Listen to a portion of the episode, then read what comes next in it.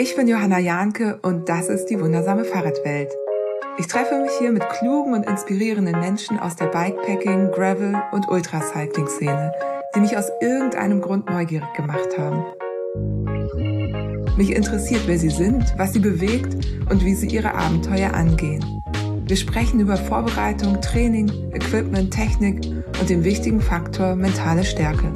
Die wundersame Fahrradwelt soll ich inspirieren, motivieren, unterhalten, auf neue Gedanken bringen und mit euch zusammen zu einem diverseren und nachhaltigeren Radsport beitragen.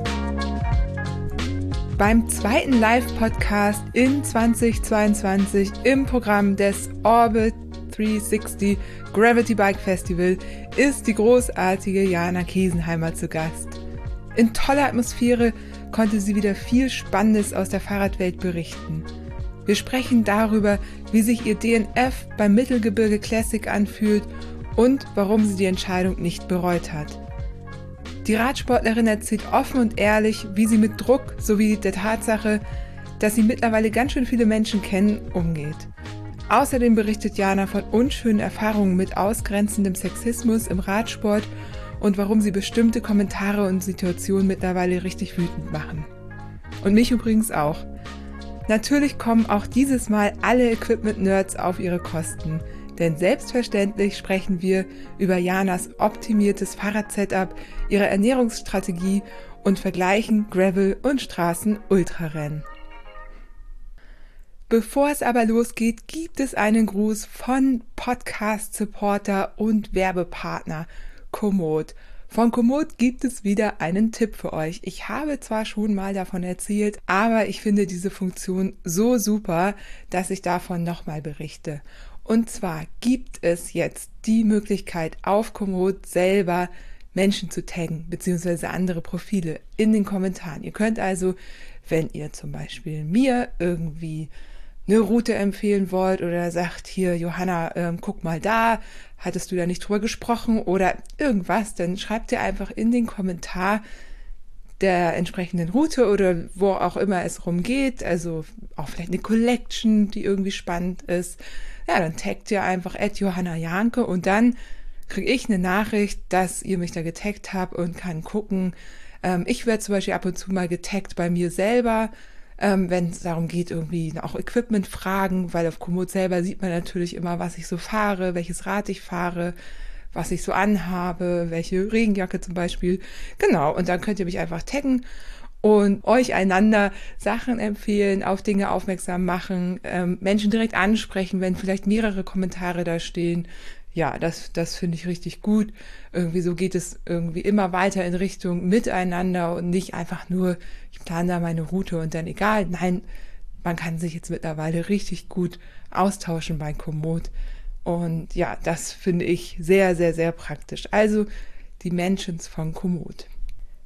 Danke für den Support an Komoot und jetzt geht's los mit dem Interview mit Jana Kesenheimer auf dem Gravity Bike Festival im Juni 2022.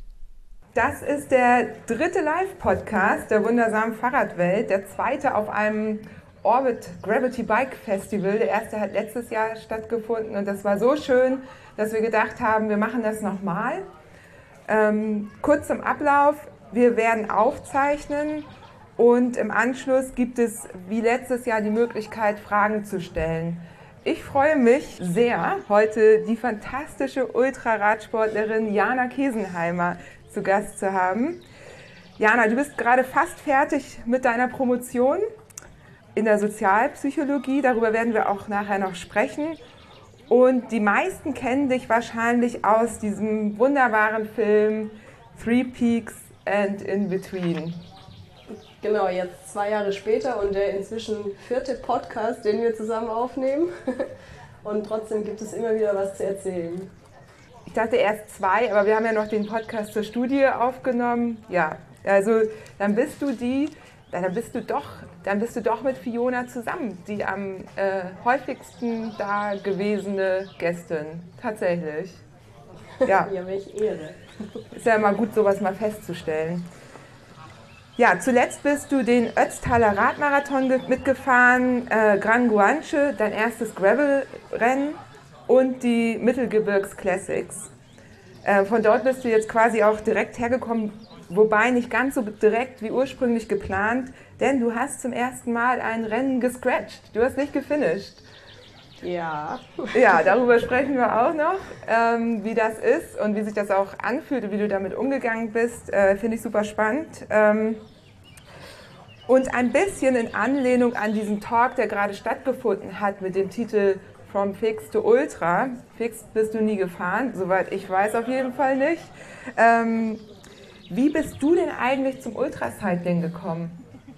Ja, eigentlich war nie der Plan, also ich bin nie aufs Rad gestiegen mit dem Ziel, dass ich mal solche Rennen fahren will, sondern vielmehr bin ich ähm, in einer Familie groß geworden, in der Radfahren einfach eine Gewohnheit war. Und so war das für mich immer in meinem Leben. Und gleichzeitig bin ich aber auch ein sehr ehrgeiziger und ein sehr sturer Mensch, ähm, weshalb ich dann über den Umweg ähm, vom Triathlon zum Bergmarathon dann zu den Radmarathons gefunden habe und da herausgefunden habe, dass ich umso besser war, je länger die Strecke war. Und das hat mich natürlich motiviert. Und ähm, genau, dann über ein paar Bikepacking-Trips, die ich zum Spaß gemacht habe, ähm, habe ich dann vor zwei Jahren das erste Mal ähm, das Three Peaks gefahren. Genau. Also das Three Peaks äh, Bike Race, das auch, äh, worum es ja auch in dem Film geht, oder das ist ja ein Film, ein äh, Dokumentarfilm über das, über das Rennen. Ähm, das war auch dein erstes Rennen, dein erstes Ultrarennen überhaupt. Genau, ja. Und ich glaube, so magisch wurde es auch nie wieder. Wie magisch denn? Also was war daran magisch? Naja, damals diese völlige Naivität und Emotionalität und auch diese Ungewissheit, ob ich es schaffen werde, ähm, wie man das auch im Film sieht, ähm, die gab es so nicht mehr. Natürlich macht man Erfahrungen und ich äh, habe dann auch versucht, mich zu verbessern und ähm, auch die Erwartungen von außen sind ganz andere inzwischen. Ähm, und das führt natürlich dazu, dass man auch ein bisschen anders an so ein Rennen rangeht. Also, dass ich es jetzt irgendwie schaffen kann, ähm, weiß ich schon. Jetzt will ich es möglichst gut machen. Und das ist so ein bisschen der Unterschied. Ja. Ja, und wie du das machst, darüber sprechen wir auch nochmal. Ich finde es aber auch nochmal spannend, du bist ja jetzt quasi während Corona berühmt geworden. Also während einer sehr speziellen Zeit, wo ähm, man nicht so viele Menschen um sich hat. Also es verlief ja hauptsächlich in den sozialen Medien, digital. Ähm, Im Vorgespräch äh, sagtest du, haben wir, oder haben wir darüber gesprochen, wie es wieder ist, äh, wieder unter Menschen zu sein. Und ähm, da würde mich jetzt mal interessieren, ähm, was, wo, was hast du denn, was gab es denn da so, was ist denn so vorgefallen? Gab es da irgendwelche verrückten Fans, die irgendwie spannende, lustige Sachen gemacht haben? Oder woran hast du jetzt, was, wie, wie war das so? Naja, ich, also ich sehe ja die Zahlen auf Instagram zum Beispiel, sodass sich meine Follower irgendwie von 700 Leuten auf über 11.000 äh, vermehrt haben. Und das ist eine Zahl, die ich natürlich rational greifen kann, aber trotzdem ist es jetzt was ganz anderes, äh, die Leute im echten Leben zu sehen, ähm, die Emotionen zu sehen. Es ist wahnsinnig schön. Ähm, zum Beispiel beim Mittelgebirge letzte Woche ähm, kamen drei Frauen auf mich zu, die meinten, hey, ich bin nur da und ich traue mich nur, weil ich diesen Film gesehen habe. Und das ist natürlich balsam auf die Seele. Und das ist genau, was wir erreichen wollten und was auch mich motiviert, so sichtbar zu sein im Radsport. Und wenn sich jetzt quasi im echten Leben mit echten Menschen und richtigen Emotionen zeigt, dass es funktioniert, ist es total schön. Ja.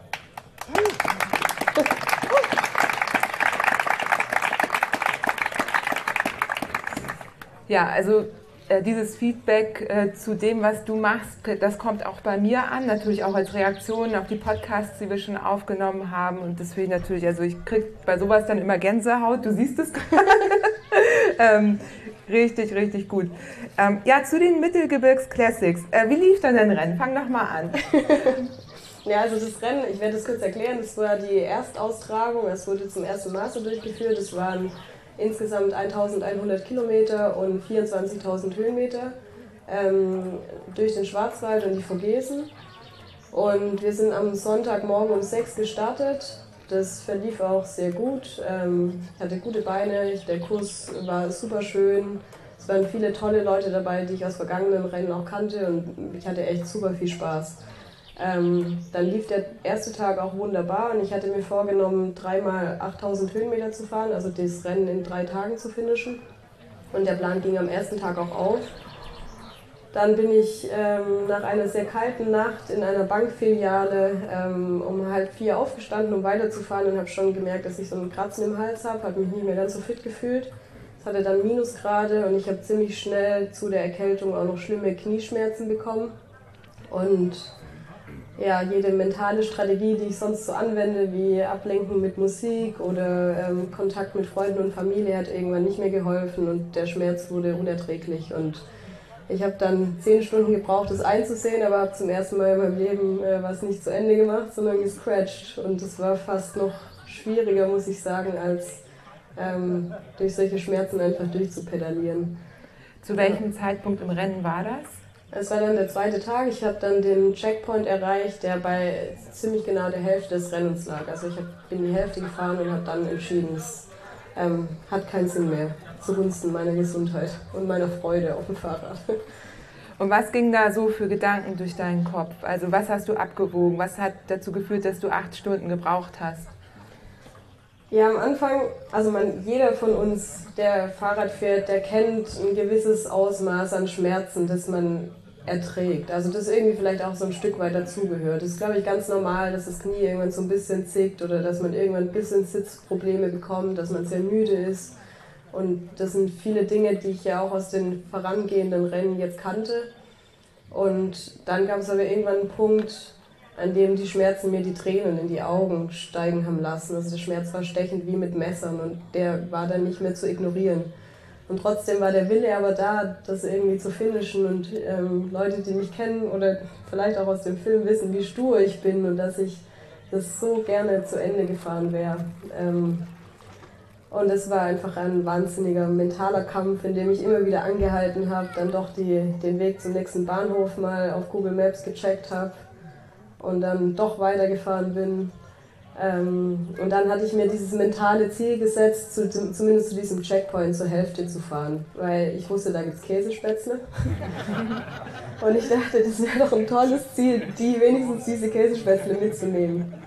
Und ähm, dann war das doch eine recht große Tortur mit Absteigen und Dehnen und ähm, ja, es durch diese Erkältung und die Knieschmerzen dann dahin zu schaffen. Und ich war mir aber dann ähm, eigentlich direkt danach auf dem Weg zum Bahnhof sehr sicher, dass es die richtige Entscheidung war, weil ich halt mit Mühe und Not noch pedalieren konnte. Also leider, ähm, also ich habe da jetzt keine ähm, Regrets.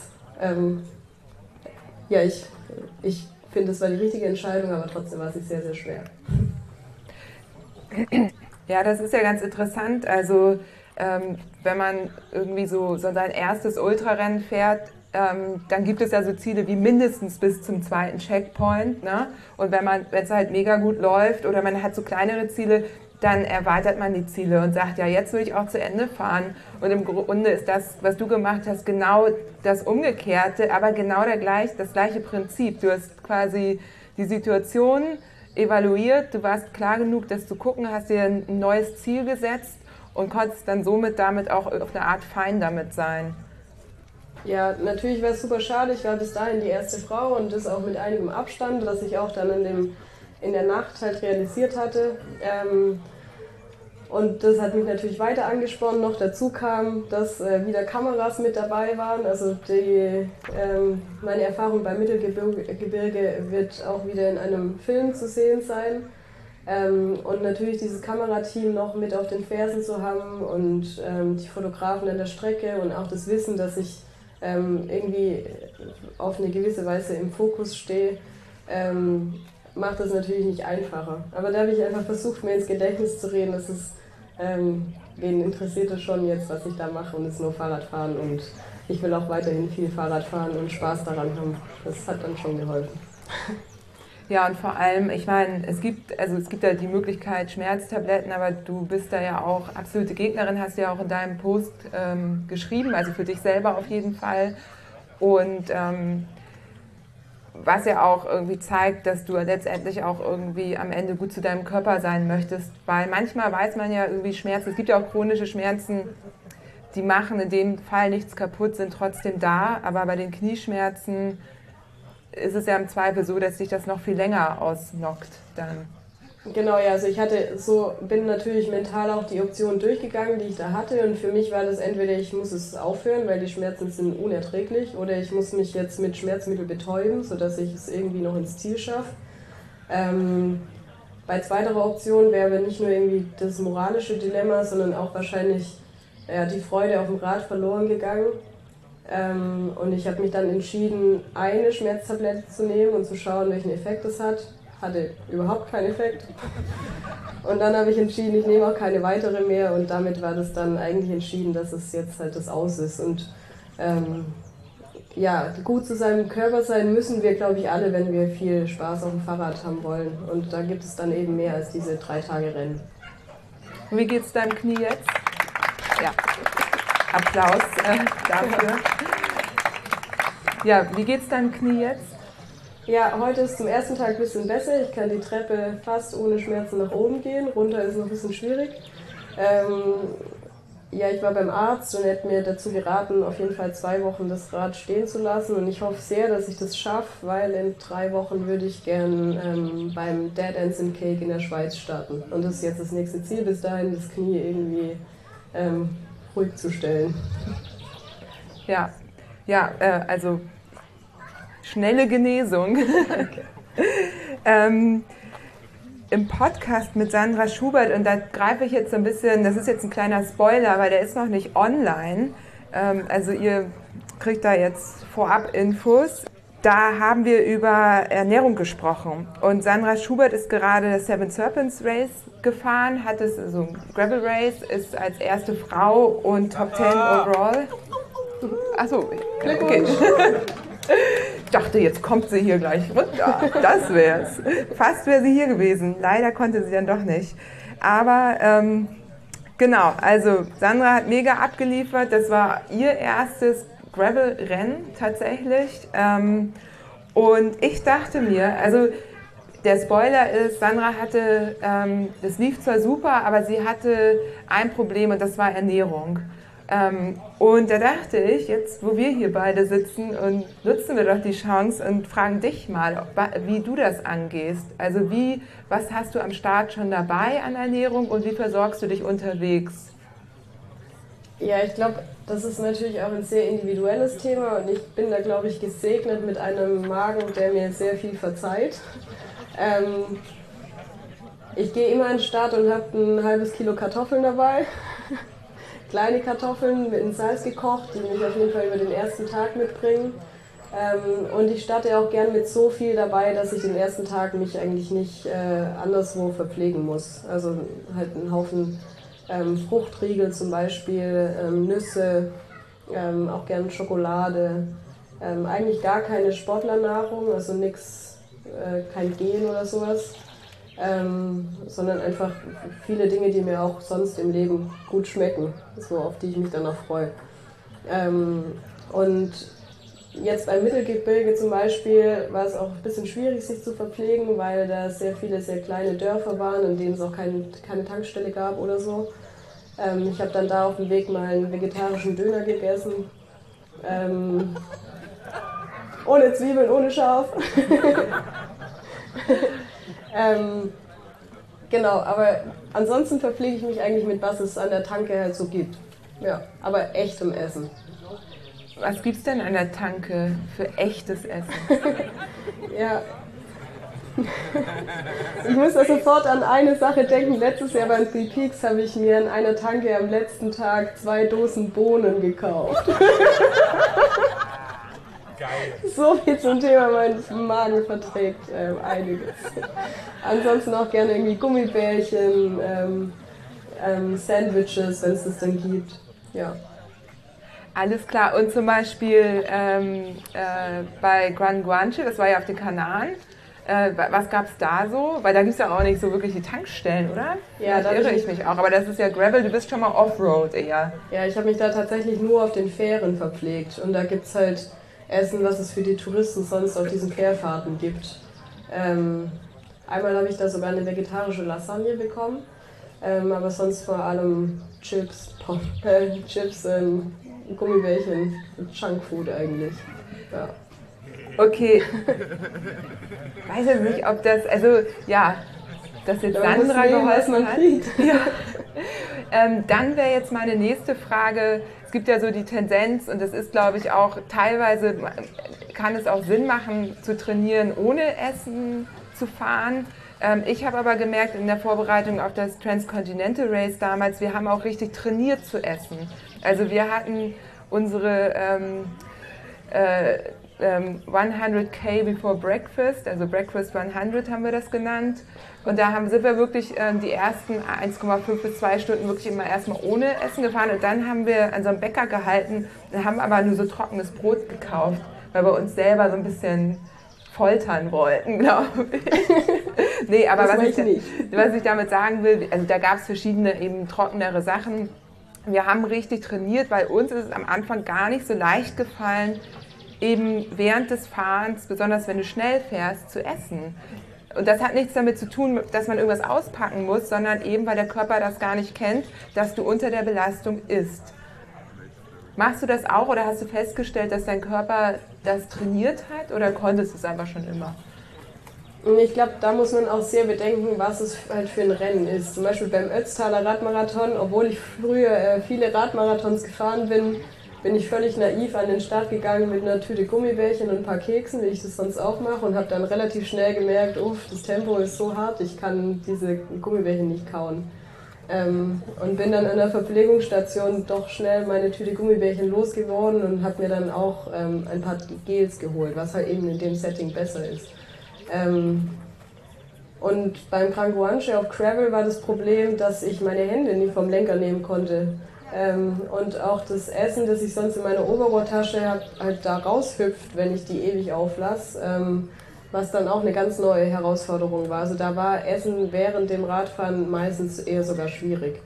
Bei den klassischen ähm, Straßenrennen, jetzt wie das Mittelgebirge zum Beispiel, da esse ich tatsächlich irgendwie ständig. Und das habe ich nie so wirklich trainiert. Das geht einfach ganz gut, glaube ich. Ja. Alles klar. Okay. Ähm, Sandra, wenn du das jetzt hörst. Kartoffeln. Ja, die hatte sie vergessen. Hatte sie im Kühlschrank vergessen, hatte sie eigentlich eingeplant. Ja, ja, bei uns sind ja alle hier Kartoffelgang strong, ne? Jetzt endlich mal Aufkleber machen. Ähm, ja, bleiben wir doch mal bei deinem Setup. Ähm, wie sieht dein Setup generell aus? Hat sich da jetzt wieder was verändert oder ne, Erzähl gerne. Ja, ich bin jetzt beim letzten Rennen zum ersten Mal ohne Isomatte gestartet, ähm, weil ich halt gemerkt habe bei den letzten beiden Rennen, dass ich spätestens am zweiten Tag ähm, ist mir das dann auch egal und dann ähm, brauche ich auch keine Isomatte mehr und dann habe ich die direkt dahin gelassen und es hat auch gut funktioniert. Ähm, aber Schlafsack und Biwaksack zum Beispiel würde ich persönlich immer mitnehmen, weil mir das auch so eine Sicherheit gibt, wenn halt irgendwas passiert. Also denke da schon noch auch an den Kieferbruch, den ich vor drei Jahren hatte. Ähm, und wenn, man, wenn einem sowas alleine im Rennen passiert, dann ist es schon eine gute Sicherheit, wenn man zumindest einen Schlafsack und einen Biwaksack hat. Also allein aus Sicherheitsgründen würde ich die beiden Dinge, glaube ich, nie daheim lassen, auf einer längeren Tour alleine. Und der Bivi, ist das eher Notfall-Bivi, also sprich Tüte oder schon was Vernünftiges? Das ist schon vernünftig, also ja, wasserwinddicht. Genau, und mit verschlossen, also Zumindest so ja. groß, dass ich ihn mir über den Kopf ziehen kann. Ja. ja. Was bei meiner Größe nicht so schwierig ist. Alles klar. Und sonst, ähm, was wiegt dein Rad? Also was wog das jetzt zum Beispiel beim äh, Mittelgebirgs Classics? Ja, wir haben es tatsächlich davor dieses Mal gewogen, weil die Frage ja auch so oft kommt und es waren 10,5 Kilo. Das so ist leicht. Leicht. Wie hast du das hingekriegt? Ähm, aber ohne Wasser. Also 10,5 Kilo ohne Wasser. Ähm, und auch ohne Essen? Also die, das doch, halbe Kilo Kartoffeln ist Doch, war schon okay. drin. Ja. ja. Das ist echt gut. Fährst du immer noch mit Full Frame Bag und ähm ich, also dieses Setup war jetzt nur die Arschrakete und die Oberrohrtasche. Okay, das heißt äh, Flaschen ganz normal im Rahmendreieck. Genau. Ja. ja. Okay. Genau, beim Kranguanche auf Travel war ein bisschen schwerer. Ich glaube, da hatte es 14 Kilo mit Gepäck. Ja. ja. Alles klar. Ähm, bist du da mit Full Frame Back gefahren? Ist das richtig? Genau, genau. Ja, ja. Und mit einer Blase dann? Ähm, ich hatte da die Trinkblase auf dem Rücken. Der Rucksack hat für mich super gut funktioniert, ja. Ah, okay. Ja, würdest du das auch bei so einem Straßenrennen machen, wie Mittelgebirgs Classic? Ich hatte beim Mittelgebirge tatsächlich auch den Rucksack dabei, aber ohne Wasser, einfach weil ich gemerkt habe, dass ich, dass ich das mit dem. Ich hatte immer so krasse Vorurteile gegen äh, Fahrradfahren mit Rucksack. Ähm, habe dann aber bei dem Kranguanche zwangsläufig gemerkt, weil ich da keine andere Wahl hatte, außer das Wasser auf meinem Rücken zu tragen, ähm, weil diese Stabilizer, die man an den Sattel machen kann, die ihr vielleicht alle kennt, die brechen sehr leicht in Offroad. Und das ist mir schon passiert und ich wollte das nicht im Rennen riskieren. Deswegen hatte ich das Wasser da auf dem Rücken ähm, und fand den Vorteil von dem Rucksack einfach riesig, weil man da sehr viel ähm, Essen auch verstauen kann, auch Dinge, an die man leicht und schnell rankommen muss, wie zum Beispiel Armlinge, eine Regenjacke, ein Schloss. Ähm, und ich fand es sehr praktisch und hatte da auch keinerlei Probleme damit. Deswegen habe ich auch beim Mittelgebirge wieder den Rucksack gehabt, eben für die Regenjacke zum Beispiel oder ein bisschen extra Essen. Ja, ja interessant. Ähm, sieht man nämlich immer mehr, ne? auch gerade in den Gravel-Rennen, weil es einfach super praktisch ist. Auf Gravel hat es auch den Vorteil, dass man halt auch da nicht die Hand vom Lenker nehmen muss, um zum Beispiel zu trinken. Also mit dem Schlauch ist es halt sehr viel einfacher. Ja. Cool, also gibt schon einige Veränderungen. Ja, ich habe schon ein bisschen was ausprobiert. Ich gucke ja auch immer ein bisschen bei dir auf Instagram, weil du das ja auch mal ganz schön so irgendwie auch darstellst oder auch berichtest, was du dabei hattest, deine Packliste. Ne? Ja, ich glaube, die meisten Fragen sind auch tatsächlich auf Instagram meistens zum Setup und zu der Ausrüstung. Wobei ich da selbst, also wie wir jetzt reden, verändert sich da bei mir auch viel und ich glaube, es ist sehr individuell und sehr ähm, auch auf das Rennen oder auf das Vorhaben eben angepasst. Ja, denke ich definitiv auch. Ähm, und es hat auch was mit Erfahrung zu tun. Ne? Du bist jetzt viele Rennen gefahren und weißt, was du brauchst und worauf du eventuell auch verzichten kannst, ähm, was man für sich ja auch individuell wirklich erstmal rausfinden muss und dann eine Sicherheit haben muss, auch auf bestimmte Sachen zu verzichten. Genau, ja. Gibt es da irgendwas, was du kürzlich aussortiert hast? Ja, die Isomatte. Die Isomatte, stimmt. Ja. ja. Alles klar. Ähm, wie bereitest du dich denn generell auf deine Rennen vor? Ähm, ja, die Marion hat es vorher angesprochen, dass sie zum Teil ähm, einen äh, Trainer hat und strukturiert trainiert und ich mache das gar nicht mehr. Ähm, also früher bei den Radmarathons habe ich das wirklich sehr spezifisch mit Powermeter und Herzfrequenz und Trainingsplänen gemacht und ähm, inzwischen fahre ich einfach so, wie, ja, was mir mein Körper sagt. Ich glaube, ich habe da ein relativ gutes Gefühl, wobei jetzt sagt mir mein Knie, dass ich offensichtlich zu viel gemacht habe. Ähm, aber im Winter zum Beispiel bin ich dieses Jahr zum ersten Mal Swift-Rennen gefahren.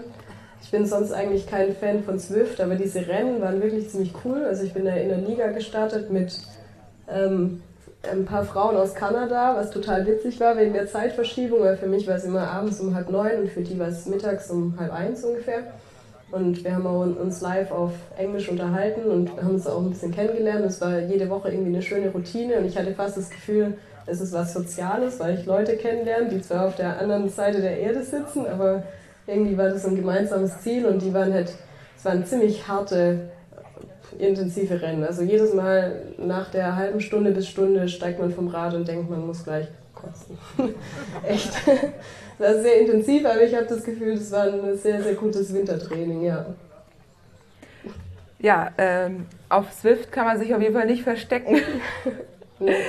Und sag mal, hast du, äh, wenn du dich für ein Rennen entscheidest und dich dann irgendwie ne, das Rennen kommt näher. Hast du sowas wie eine Taktik? Also ein bisschen hast du es eben schon angedeutet. Du hast angedeutet, du hast die Höhenmeter gedrittelt. Das ist ja auch ne, interessant. Danach die Strecke einzuteilen, ergibt ja meistens äh, Sinn, das so zu machen. Aber gibt es da noch was, wonach du schaust, wie du so ein Rennen angehst? Na, ich, erstmal versuche ich halt für mich, unabhängig von allem anderen, rauszufinden, was für mich im besten Fall möglich wäre. Und also wenn alles gut läuft, wenn ich mich gut fühle, wenn kein technischer Defekt ist, was, dann überlege ich mir, was wäre realistisch. Und ich versuche auch mit niemand sonst im Vorhinein darüber zu reden, weil ich mich dann möglicherweise beeinflussen lasse von den Zielen der anderen. Ähm, und dieses Mal dachte ich, ja, eben dieses Rennen in drei Tagen wäre im besten Fall möglich. Und dann peile ich das mal so an. Und ab dann übernimmt sowieso das Rennen. Also ich denke, das Allermeiste dann kann man nicht planen. Und genau, offensichtlich hat es dann nicht geklappt. Aber die letzten Male hat es so ziemlich gut funktioniert. Und wie sieht das mit Schlaf bei dir aus? Äh, wie viel planst du da ein?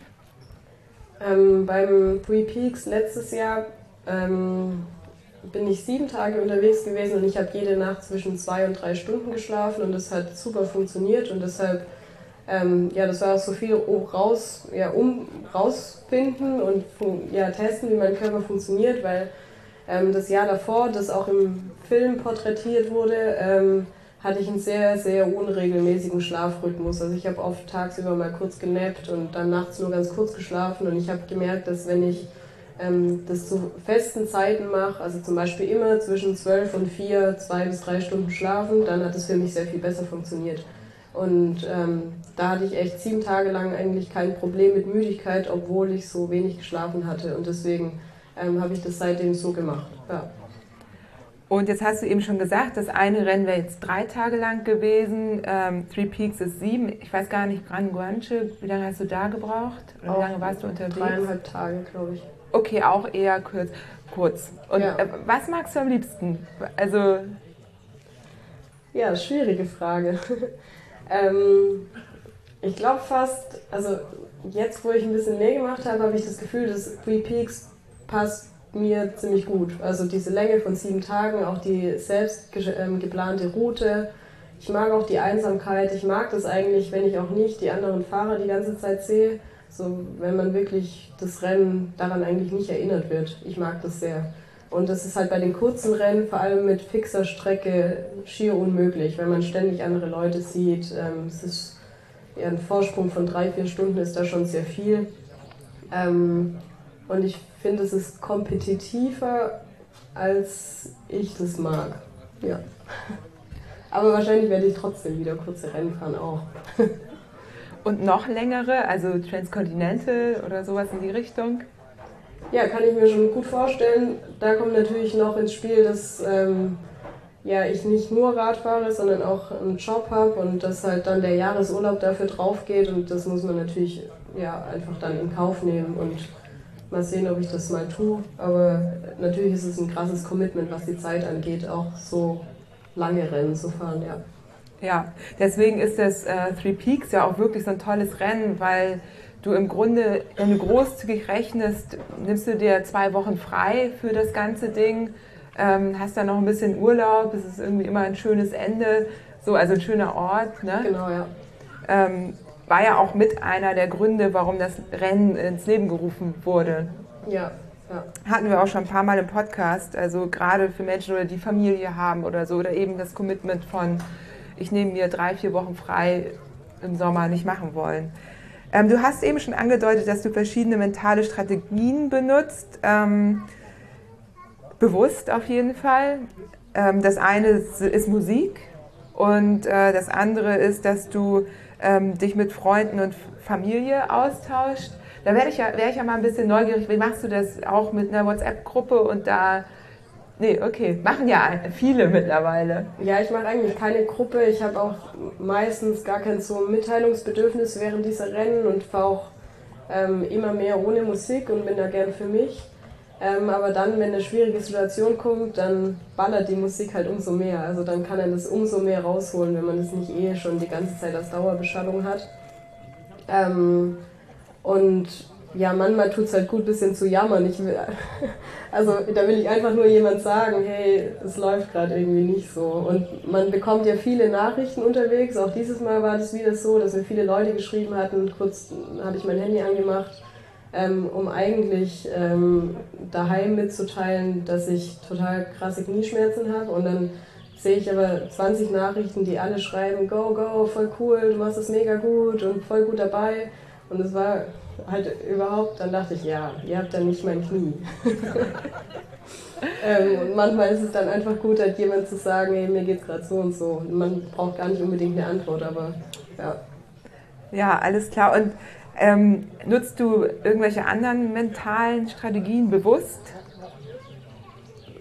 Ja, gute Laune Musik haben wir jetzt schon angesprochen. Ähm, meistens, in, ich würde sagen, in 99% der Fälle hilft einfach mal was essen, weil oft kommt diese schlechte Laune und dieses kein Bock-Gefühl mehr einfach durch einen Unterzucker, den man halt nicht bemerkt hat und vielleicht vergessen hat zu essen.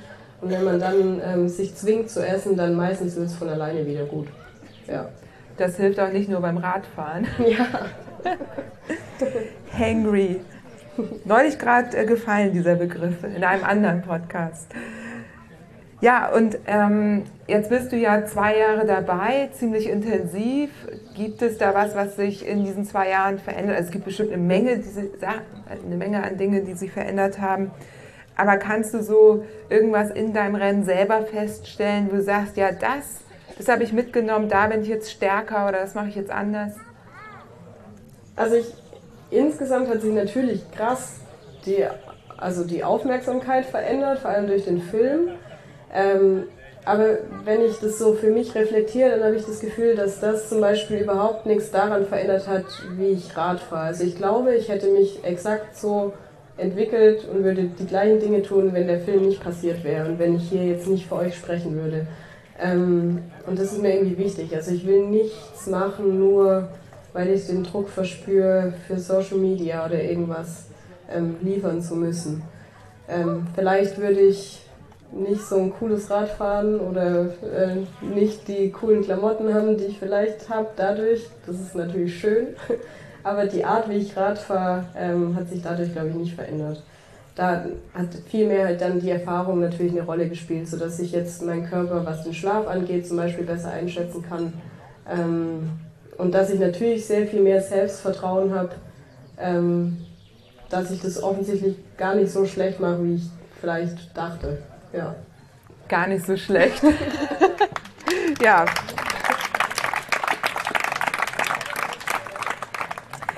Mega gesunde Einstellung. Ähm, hast du denn vielleicht in dieser Zeit einen Tipp bekommen oder selber irgendwie was gedacht, das ist so ein Tipp, also ein ultimativer Tipp, wo du denkst, ja, das war echt irgendwie, das habe ich irgendwo gelesen und das war, war so wie so ein Schlüsseltipp für irgendwas?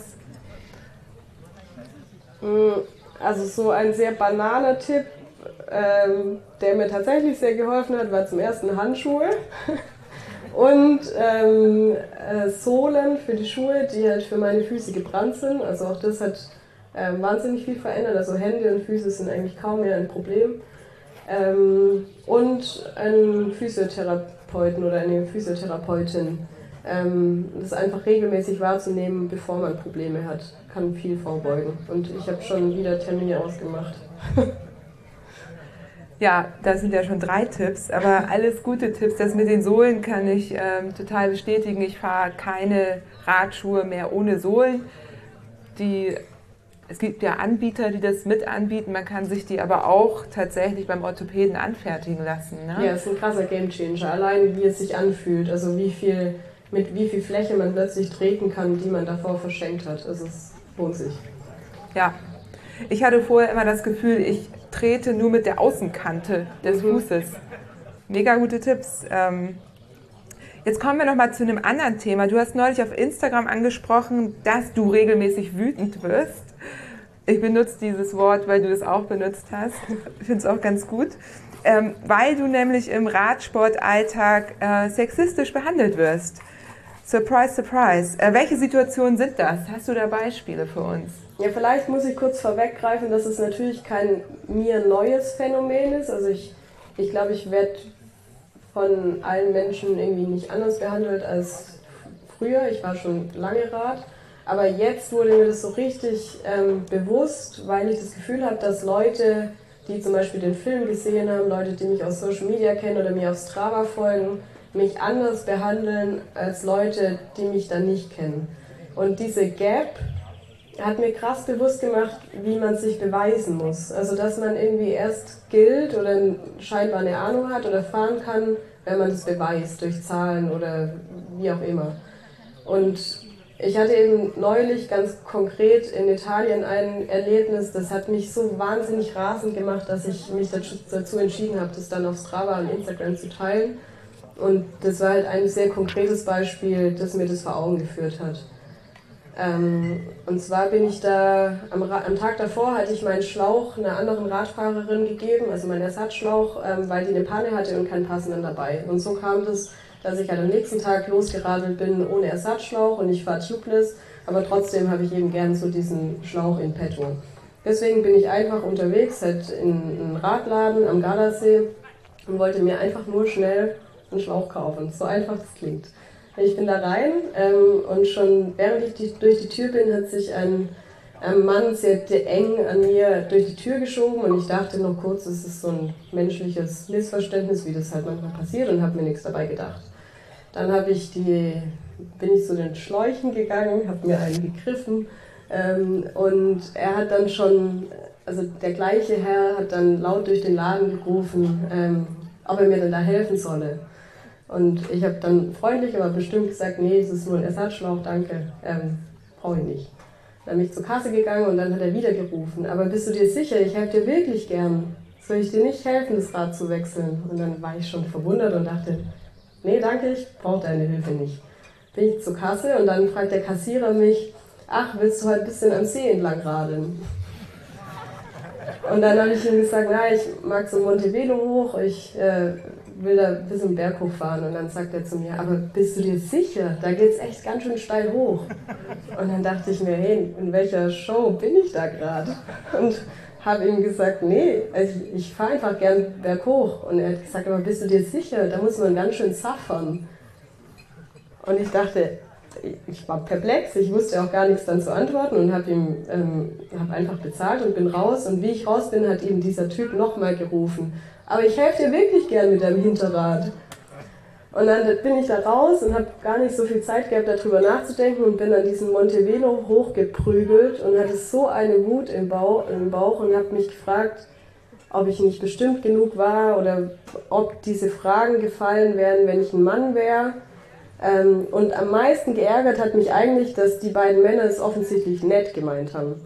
Und dass diese Rollenbilder so krass verschoben sind, weil ich war mir sicher, ich bin in den ganzen Jahren mehr Höhenmeter geradelt als die beiden zusammen und ich habe auch schon mehr Schläuche gewechselt als die.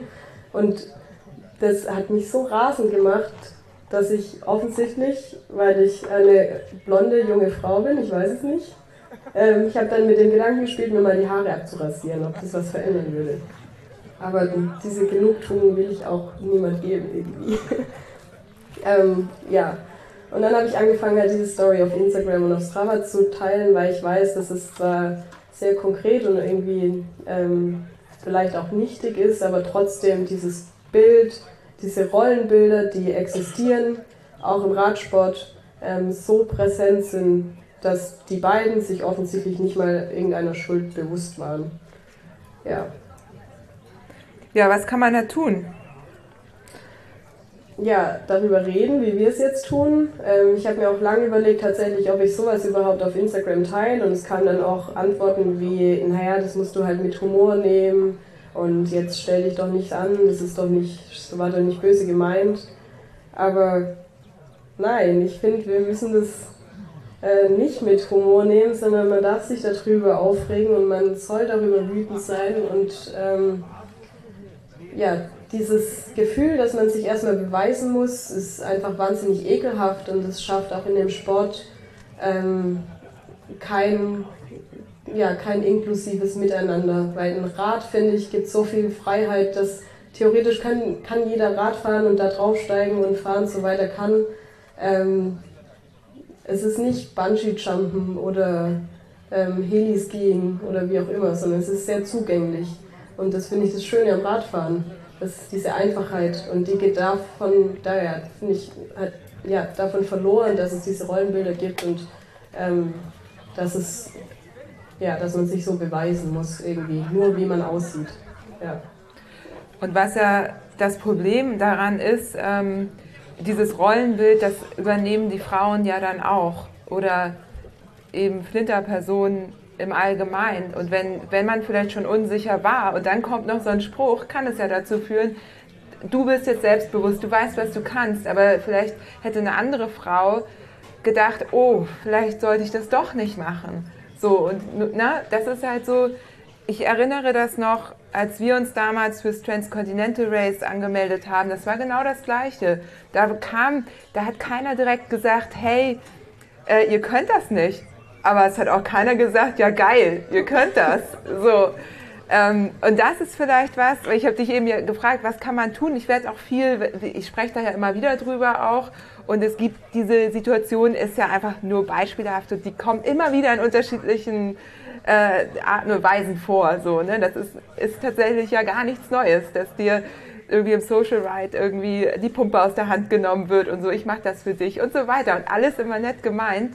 Und ich habe gedacht, ähm, weil mich dann auch viele, hier sitzen wir ja auch, wir sind ein buntes Publikum und viele Männer fragen mich ja, was können wir denn irgendwie, wie können wir denn auch was dafür tun? Ne? Und ich glaube, vielleicht mal ähm, einfach Klar, man kann immer fragen, ob man helfen kann. Das kann man aber bei Männern, bei Frauen, bei Flinterpersonen im Allgemeinen. So finde ich, grundsätzlich ist das nichts Falsches. Ähm, Türen aufhalten können wir allen Menschen und äh, vor allem können wir allen Menschen Mut zusprechen. So, und sagen, ja geil, cool. So. Ähm, das jetzt mal gesagt und ich glaube, wir haben hier auch das Publikum, also was das wahrscheinlich auch ähm, ich glaube, wir sind uns da mehr oder weniger alle einig wahrscheinlich, was so Diversität angeht und was wir cool finden, sonst wären wir, glaube ich, auch nicht hier. Ähm, es gibt aber Veranstaltungen, bei denen das nicht so ist. Und du hast in dem Post nämlich auch geschrieben, ähm, dass du für eine Bevorteilung von ähm, Flinterpersonen überhaupt für ähm, Personen, Menschen aus marginalisierten Gruppen, ne, das können ja auch People of Color sein, oder man kann auf ne, es gibt eben unterschiedliche diskriminierte Gruppen.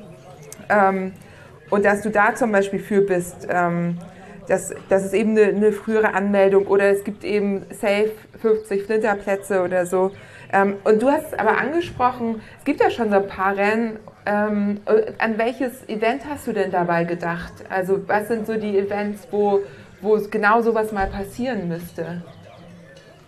Ja, also ein paar Positivbeispiele ist ja zum Beispiel, also beim Kranguanche war es so, dass Frauen Vorsprung bekommen haben und da war dann tatsächlich auch die Teilnahme der Frauen zwar immer noch geringer, aber bei 30 Prozent oder sowas. Ähm, aber wo es halt völlig krass war, war zum Beispiel beim Ötztaler Radmarathon, was halt so eine klassische Radveranstaltung ist. Ähm, man muss sich das mal auf der Zunge zergehen lassen. Da standen zweieinhalbtausend Männer und 170 Frauen am Start.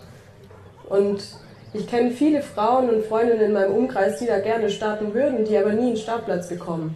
Also es ist nicht so, dass die Nachfrage fehlt, sondern dass es einfach überaus viele Männer gibt und dann dieses Ungleichgewicht, der Bewerbung dann halt in der Verlosung sich niederschlägt. Und das Argument ist dann immer, es ist doch unfair, wenn man dann Frauen einen Vorsprung gibt. Aber ich finde, und das ist der Punkt, um halt so eine Randgruppe oder eine, ja, eine Gruppe zu präsenter zu machen, die unterrepräsentiert ist, muss man sie für eine, für eine gewisse Zeit einfach bevorzugen. Und ähm, da wäre halt sowas wie eine Frauenquote, die ja auch in der Politik, äh, in, in der Wirtschaft funktioniert und in der Politik, dass man auch sowas bei Radsport-Events zum Beispiel ähm, einführt für Flinter.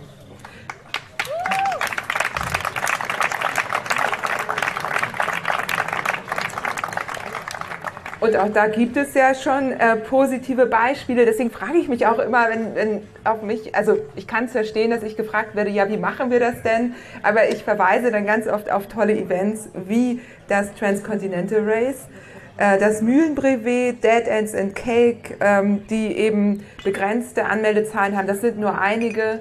Ähm, beim Steppenwolf wurde, glaube ich, auch eine frühere Anmeldung geöffnet. Also es gibt wirklich einige Events, die da schon äh, bewusst handeln. Ähm, und es gibt andere Events, die komplett offen sind und es aber trotzdem schaffen, auch genug Frauen anzusprechen, Flinter-Personen. Ähm, ja, also ähm, genau, das, äh, ich frage mich manchmal, warum die nicht, aber ich, beim Ötztaler finde ich es auch, da, also es muss ja ein Interesse daran geben, mehr Frauen da ins Also das wäre ja das Einfachste überhaupt, einfach zu sagen, hey, ähm, da gibt es eben eine bestimmte Anzahl von Plätzen bis 50 Prozent voll ist, dürfen sich die Frauen halt anmelden in einem bestimmten Anmeldezeitraum. So. Ja, also mehr als 170 interessierte Frauen gibt es ganz sicher. Ja, können wir ja mal eine E-Mail, können wir ja mal vorschlagen. naja, äh, ähm, bist du eigentlich mit deinen äh, Partnern darüber im Austausch? Nun, der eine Partner ist ja ist ja eine Frauen-Fahrradmarke, aber zum Beispiel Specialized, ähm, die sponsern ja auch bestimmte Events. Haben die da irgendwie, die können doch auch Einfluss nehmen. Machen die das? Also hast du da irgendwie einen Austausch? Ja, Specialized zum Beispiel, wenn die Events sponsern, dann haben die natürlich auch ähm, dort Startplätze, die sie dann bevorzugt halt an Frauen, also Ambassadorinnen ähm, zum Beispiel weitergeben. Ähm, und die helfen natürlich auch mir, irgendwie als Frau im Radsport präsent zu sein, weshalb ich da ähm, ja, sehr dankbar bin. Und ich glaube, im, im Dachraum gibt es mehr Ambassadorinnen als Ambassador. Okay. Zum ja. Beispiel. Ja. Vielleicht ganz kurz, ich hab, mir, mir liegt eine Sache noch auf dem Herzen, die ich vergessen habe zu erzählen. Also vielleicht macht es die Wut noch ein bisschen mehr begreiflich, aber die Story in Italien hat eigentlich nicht damit geendet, dass ich diesen Berg dann mit der Wut im Bauch hochgeradelt bin, sondern dass während ich mir diese Gedanken gemacht habe, habe ich einen Mann überholt, der diesen Berg hochfuhr, der mir ein hinterhergeworfen hat. Da bin ich explodiert. Unfassbar. Ja, und man ist dann in dem Moment auch so hilflos, weil was kannst du denn machen? Ne? Umdrehen und weiß ich nicht, vom Rad runterklatschen, aber macht man ja auch irgendwie nicht. Na, ich habe ihn schon spüren lassen, dass es unangenehm war. oh, ich kann das so nachvollziehen. Und das ist eben, und es passiert halt immer wieder. Das ist, das ist ja nicht so, dass das einmal passiert. Es passiert, wenn du mit einer Gruppe von Frauen sprichst, dann können dir neun von zehn ein aktuelles Erlebnis erzählen. Das ist halt das Krasse, ne? Ja, und das Krasse ist auch, dass es eben nicht passiert, wenn ich mit Männern unterwegs bin. Und so wissen die immer gar nicht, von was ich da spreche, weil es natürlich nicht passiert, wenn halt mein Papa dabei ist oder mein Bruder oder mein Partner, wer auch immer. Ja. Ja, ähm,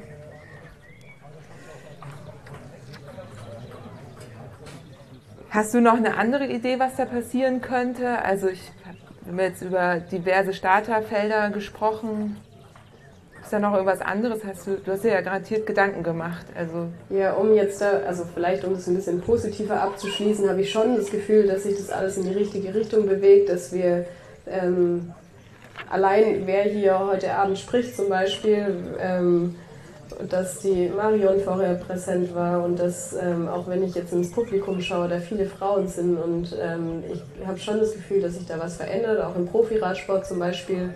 Ähm, auch wenn man auf den Straßen unterwegs ist, sieht man oft mehr Frauen als Männer auf den Fahrrädern. Und ich glaube allein, dass diese Präsenz ähm, hoffentlich hilft, zu zeigen, dass es da keine Geschlechterunterschiede gibt. Ja, Nächstes Thema, ein sehr spannendes Thema und auch so ein bisschen vielleicht eine Fortführung des Talks, der hier eben stattgefunden hat. Ähm, denn alle regelmäßigen HörerInnen der wundersamen Fahrradwelt wissen, dass du ähm, schon an der zweiten Studie gearbeitet hast. Und wir durften damals, als wir sie beworben haben, im Januar gar nicht so viel dazu sagen, weil im Grunde hätten wir dann quasi die Antworten beeinflusst und die sollten überhaupt nicht beeinflusst werden.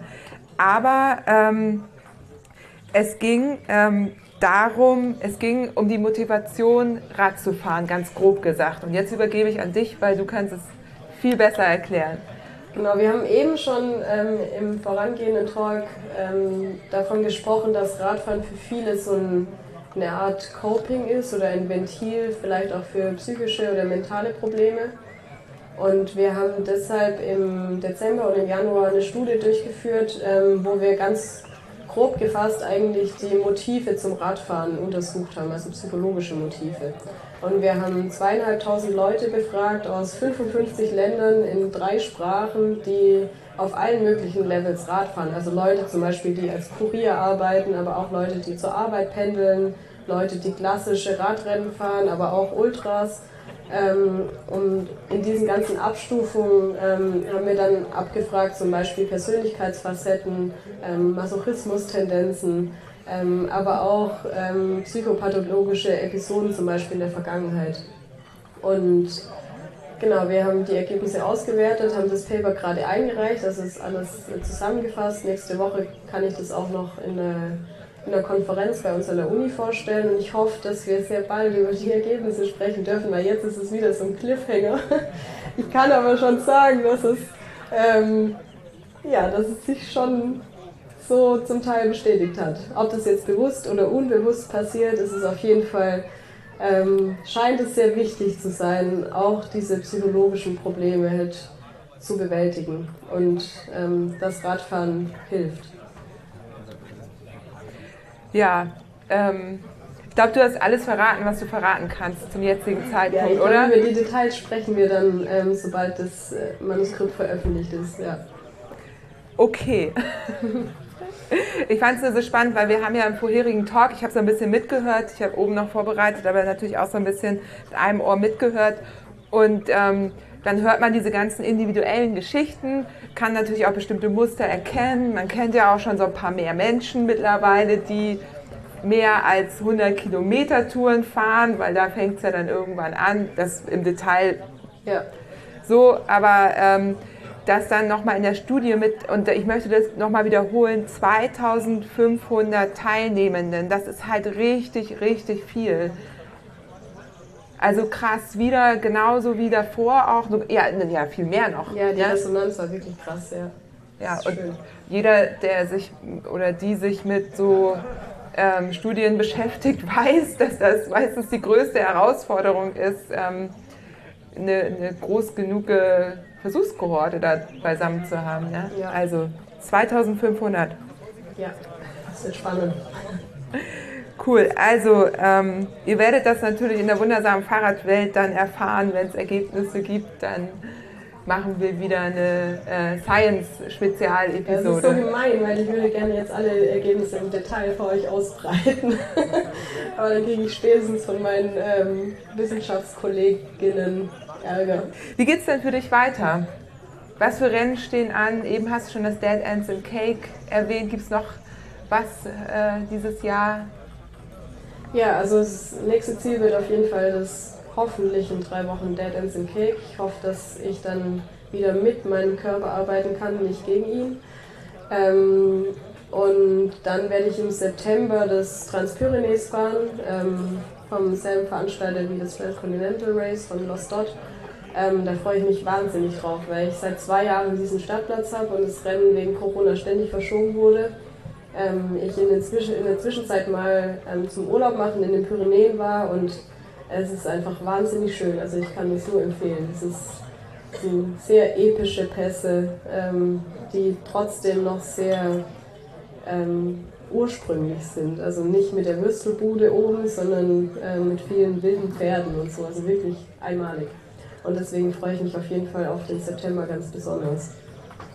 Sehr cool. Und sag mal, gibt es irgendein Rennen, was irgendwie so auf so einer Art Bucketlist ist von dir, wo du sagst, das hast du bisher immer noch nie gemacht oder dich noch nie für angemeldet, aber würdest du gerne mal machen? Irgendwie verändert sich das ständig. Es gibt halt so viele tolle Rennen und das ist ja, dieses Jahr habe ich mir ja diese drei, vier Rennen vorgenommen, was vielleicht ein bisschen viel war. Ich habe das Gefühl, dass vielleicht auch zwei pro Jahr reichen würden.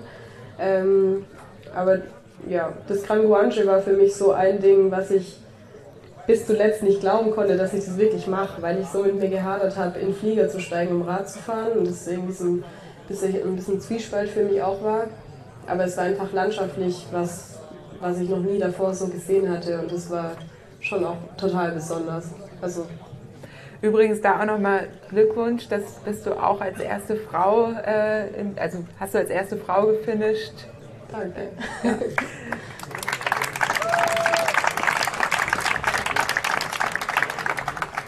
Ja, Jana, ähm, wie du ja eben schon gesagt hast, das ist unser vierter Podcast zusammen.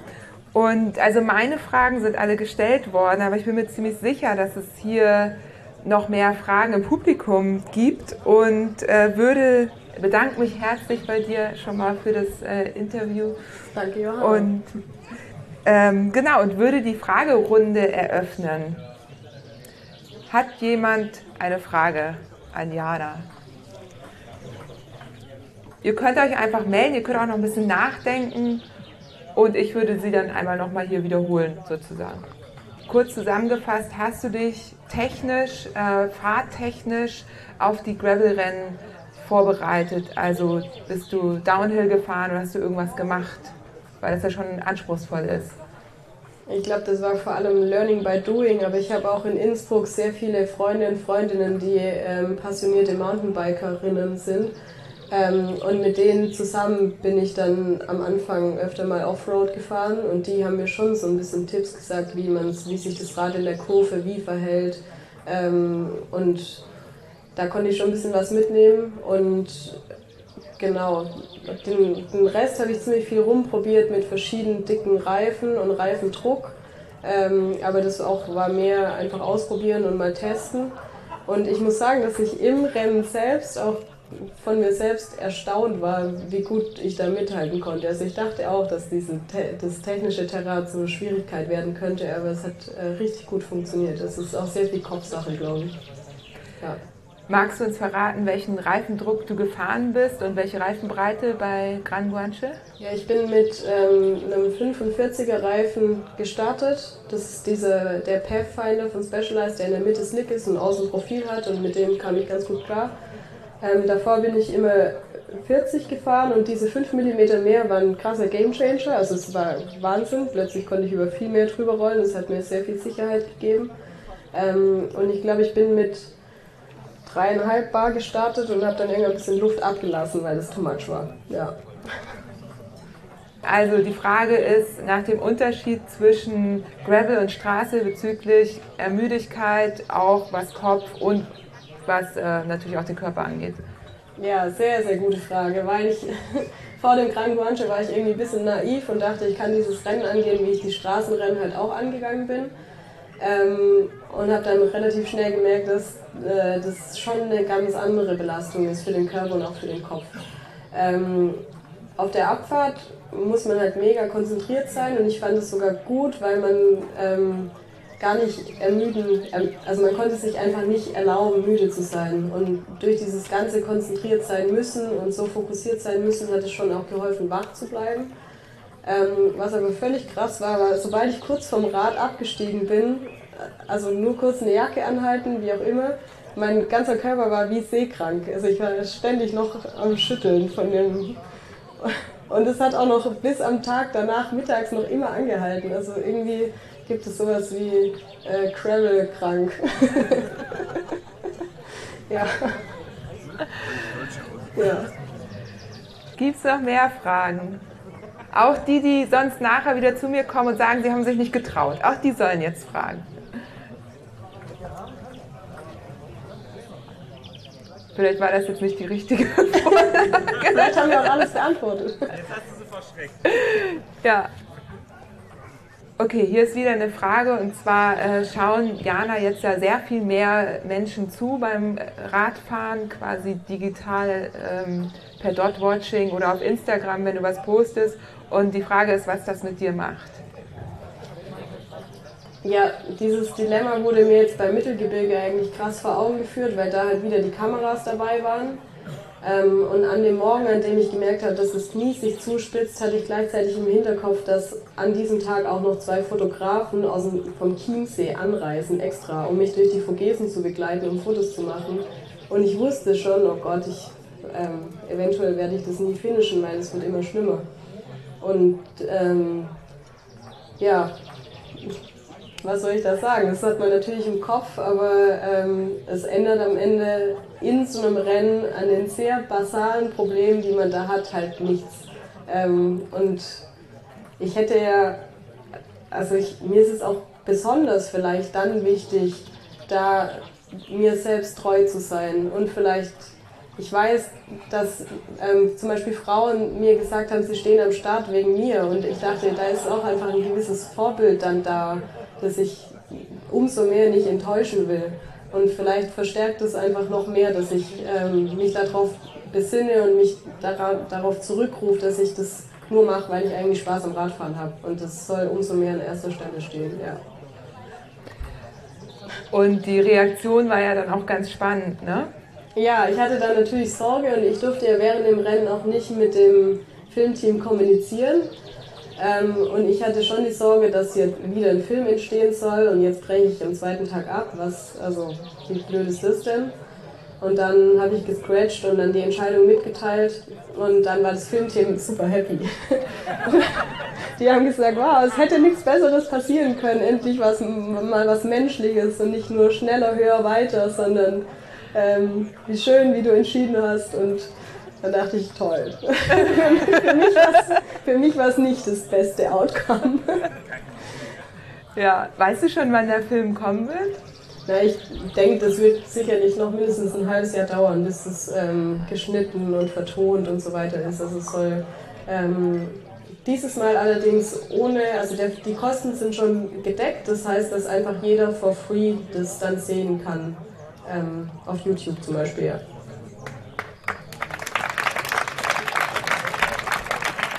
Es gibt wieder Tränen. ja, noch mehr Fragen? Äh, kurze Antwort auf deine Frage, was ähm, Männer noch tun können gegen äh, ja, die chauvinistischen äh, Dinge, Äußerungen, alles was passiert. Ich glaube, es ist super wichtig. Wir haben super viel sehr wache Männer in unseren Reihen, die sich hinter Frauen stellen und dann doch die Schnauze halten, wenn Männer unter Männern über Frauen lästern. Und ich glaube, das sind Momente, und da schließe ich mich selber mit ein, wo Männer auch und Männer unten und nicht um sich vor Frauen zu profilieren, für Frauen einstehen äh, können. Ich glaube, das ist ein großer Punkt, der noch äh, ausgebaut werden kann. Ja. Ja, danke für so viel Selbsteinsicht. Also es war gar nicht böse gemeint, im Gegenteil. Es ist ja mega viel Mut dazu. Er hat sich selbst eingeschlossen. Ja, noch mehr. Ich fasse das jetzt nochmal zusammen, kurz für alle. Also das, der erste Punkt war ja, ähm, Männer sind gerne hilfsbereit. Ich wiederhole jetzt einfach mal, was du gesagt hast, größer und stärker ähm, und können dann bestimmte Sachen. Und dann hast du den zweiten Punkt genannt, dass Frauen sich nicht trauen, aber trauen sollten ähm, dass es eben auch mit den Frauen zu tun hat. Und dann hast du den dritten Punkt gesagt, dass Frauen sich aber nicht trauen, dass man Angebote macht. Und ich glaube, wir kennen das alle. Wir kennen alle, dass das so passiert, dass Frauen, dass wir Angebote machen und äh, Frauen sich nicht, trotzdem nicht trauen. Und dann der letzte Punkt, dass es zwischen Frauen Misstrauen gibt und du dir mehr Solidarität wünschst. Und äh, ich kann dazu was sagen, aber ich würde sagen, Jana, du fängst an.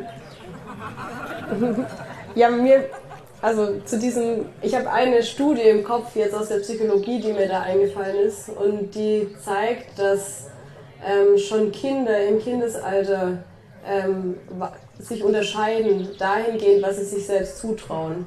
Ähm, das war eine Studie, die bei Grundschülern durchgeführt wurde und ähm, die sollten ein Computerprogramm bearbeiten, das entweder immer Erfolg hatte oder immer nicht funktioniert hat.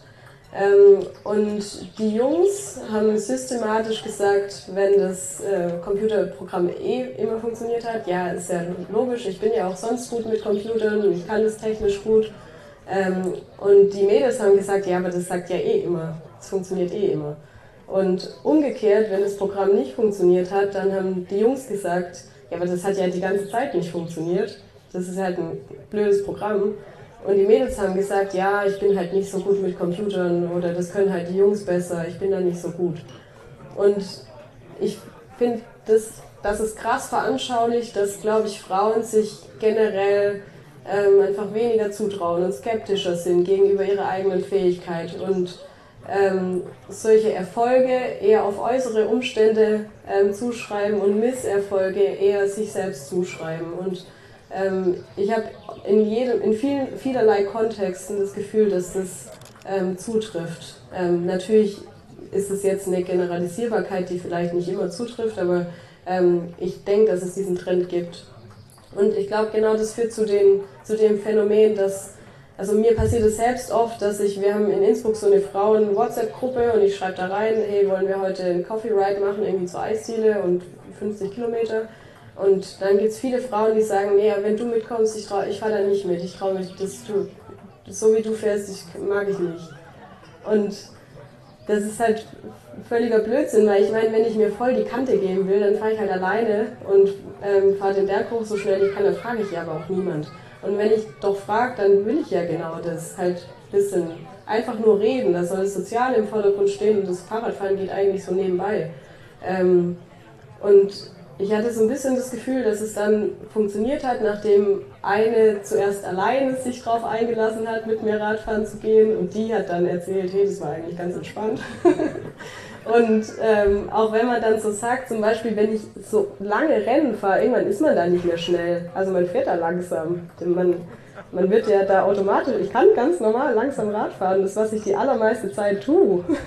ähm, und wenn man ja, es ist schwierig, wie man diese Schwelle irgendwie bricht, aber genau was du erzählst, kenne ich auch. Und äh, da hat es halt funktioniert, dass dann eine, dann mal zwei sich getraut haben.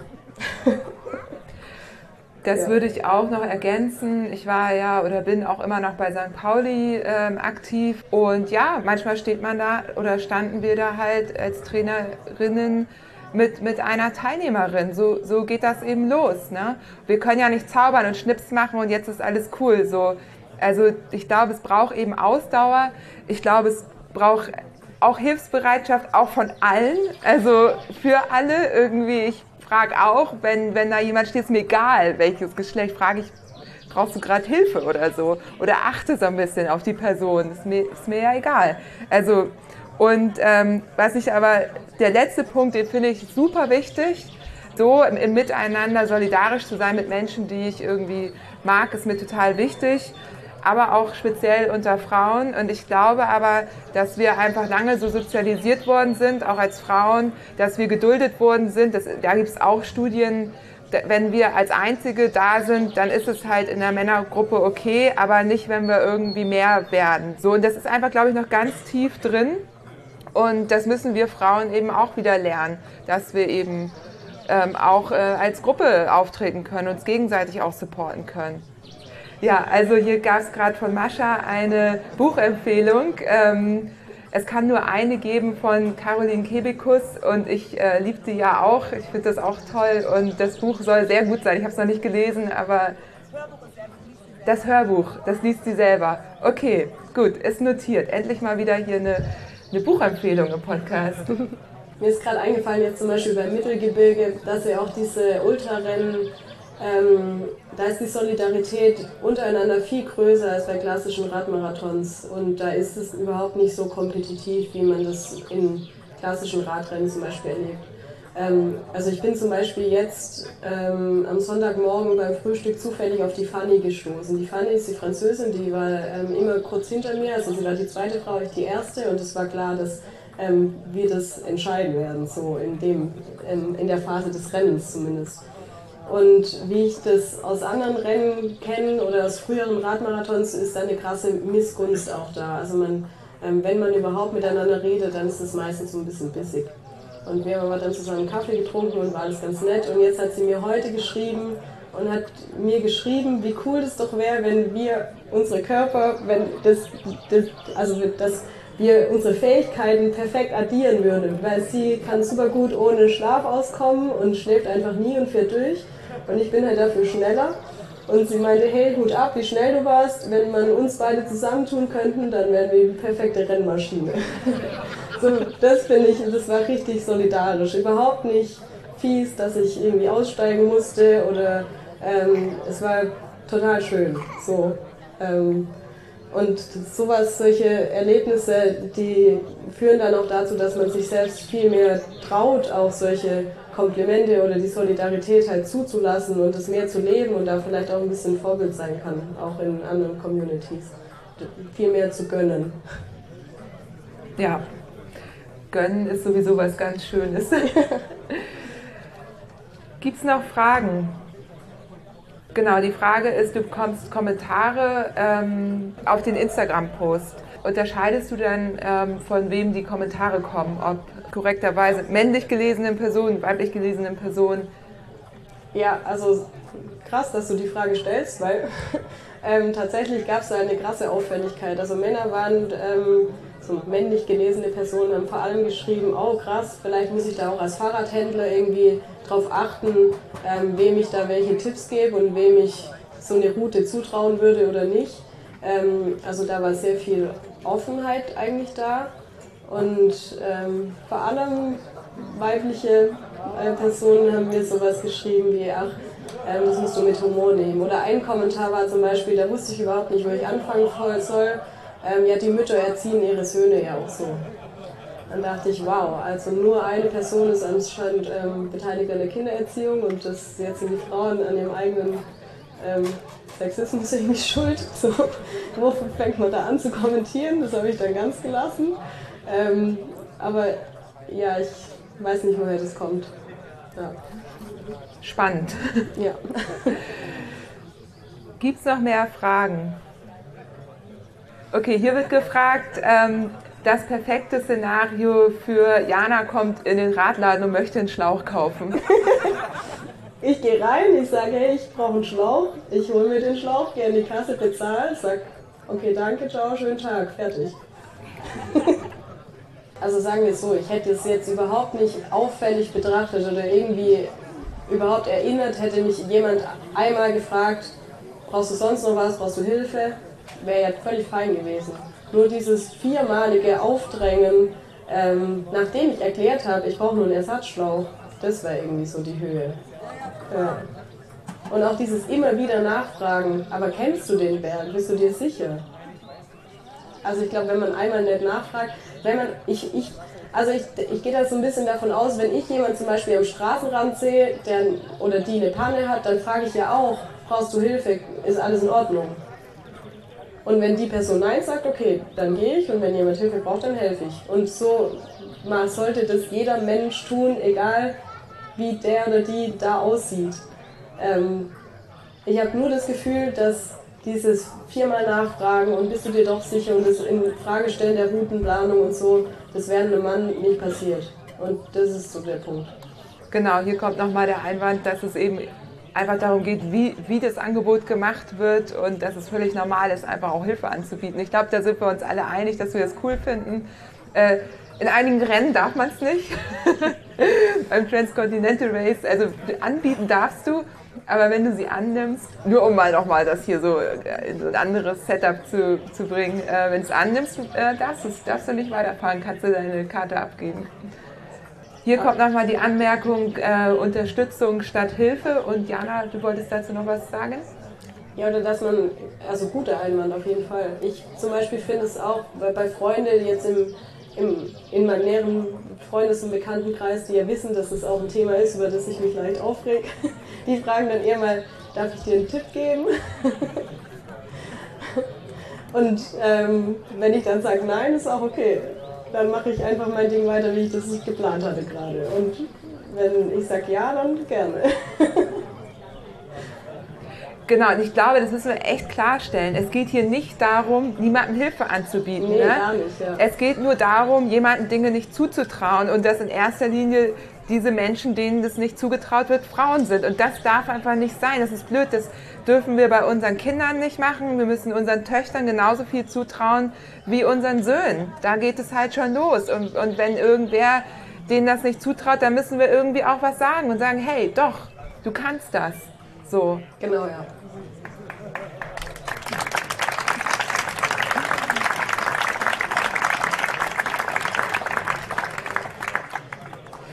Ja, ich glaube, das war es jetzt auch so mit der Fragerunde. Ihr könnt natürlich sowohl auf Jana als auch auf mich zukommen. Jana, Ja, bei dir Ich wissen bin wir, noch den ganzen Abend da, genau. wollte ich gerade sagen, dann heute Abend, ich bin noch das ganze Wochenende da. Bei dir, Jana, wissen wir nicht genau, wie lange du noch da sein wirst, aber auf jeden Fall heute noch. Und alle, die Jana Hilfe anbieten. Was hättest du gern? Bier darf man dir aber bestimmt anbieten, oder? Ja, ich nehme gerne Bierhilfe an. Okay. Bierunterstützung. ja, vielen Dank fürs Zuhören. Ähm, danke, dass ihr nochmal die Geduld hattet, nach dem ersten langen Talk jetzt auch noch für den Live-Podcast da zu sein. Es wird hoffentlich gar nicht so lange dauern, bis der auch online geht. Und ja, herzlichen Dank. Danke.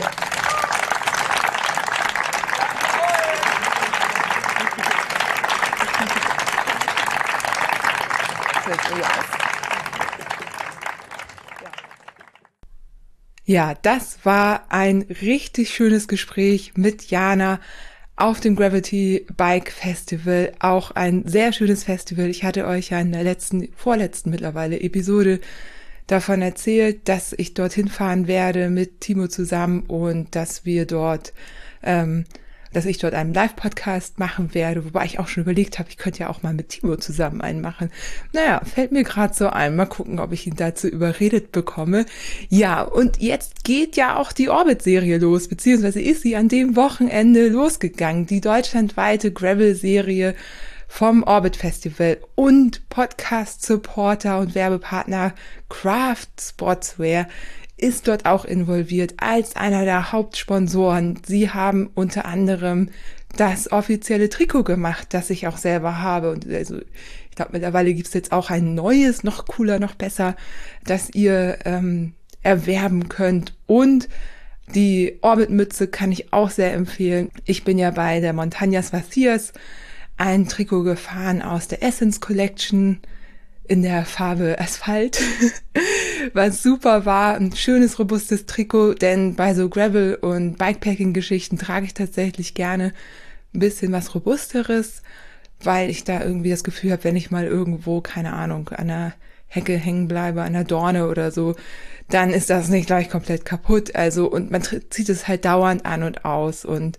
wäscht es zwischendurch und da mag ich halt lieber ein bisschen was Robusteres und das ist die Essence Collection definitiv, ist auch nicht so hochpreisig. Ja, andere Trikots sind natürlich auch sehr cool, aber gerade dafür wähle ich oft mal sowas. Und ja, das kann ich äh, sehr empfehlen. Schaut da gerne mal vorbei und vor allem meldet euch für die Orbit-Serie an, die Craft supportet. Ähm, bitte, bitte, bitte fahrt die Orbits nicht nur, sondern meldet euch auch an und zahlt den Beitrag, denn da steckt sehr, sehr, sehr, sehr, sehr viel Arbeit drin. Das Scouting, alles, was Raphael so im Hintergrund macht, es wäre einfach richtig cool, wenn diese Serie sich auch langfristig trägt. Deswegen, ähm, wer es noch nicht gemacht hat, auch wenn ihr nur einen Orbit fahrt, ihr supportet damit die komplette Serie und dann stellt ihr damit auch sicher, dass die ähm, auch noch lange stattfinden kann. Ja, Werbung Ende. Das könnt ihr direkt machen. Der Podcast ist zu Ende. Ihr habt nichts anderes zu tun. Und zu guter Letzt noch eine Ankündigung. Die wundersame Fahrradwelt geht in die Sommerpause. Die habe ich ein bisschen nötig ähm, und somit wird es vielleicht zwischendurch was geben, aber definitiv nicht im zweiwöchentlichen Rhythmus. Der beginnt dann allerspätestens wieder im September, also wenn ihr nichts verpassen wollt, weil es könnte schon sein, dass im Sommer doch noch was kommt, dann abonniert am besten die wundersame Fahrradwelt in der App eurer Wahl oder schaut regelmäßig beim Insta-Profil vorbei, abonniert das, damit ihr mitbekommt, wenn was passiert. Und vielleicht wollt ihr mir ja auch bei Apple Podcasts einen Kommentar hinterlassen, was ihr im Sommer so macht und äh, mich so ein bisschen auf dem Laufenden halten. Dann äh, habe ich gleich ganz viele Ideen für neue Podcast-Episoden nach der Sommerpause und freue mich eben auch von euch zu lesen. Und bei der Gelegenheit könnt ihr mir gerne auch eine 5-Sterne-Bewertung bei Apple Podcasts oder bei Spotify hinterlassen und natürlich immer gerne euren FreundInnen von der wundersamen Fahrradwelt erzählen und vielleicht eure Lieblingsepisode empfehlen. In diesem Sinne, habt alle einen schönen Sommer und ich freue mich auf spätestens im September zur ersten regulären Folge.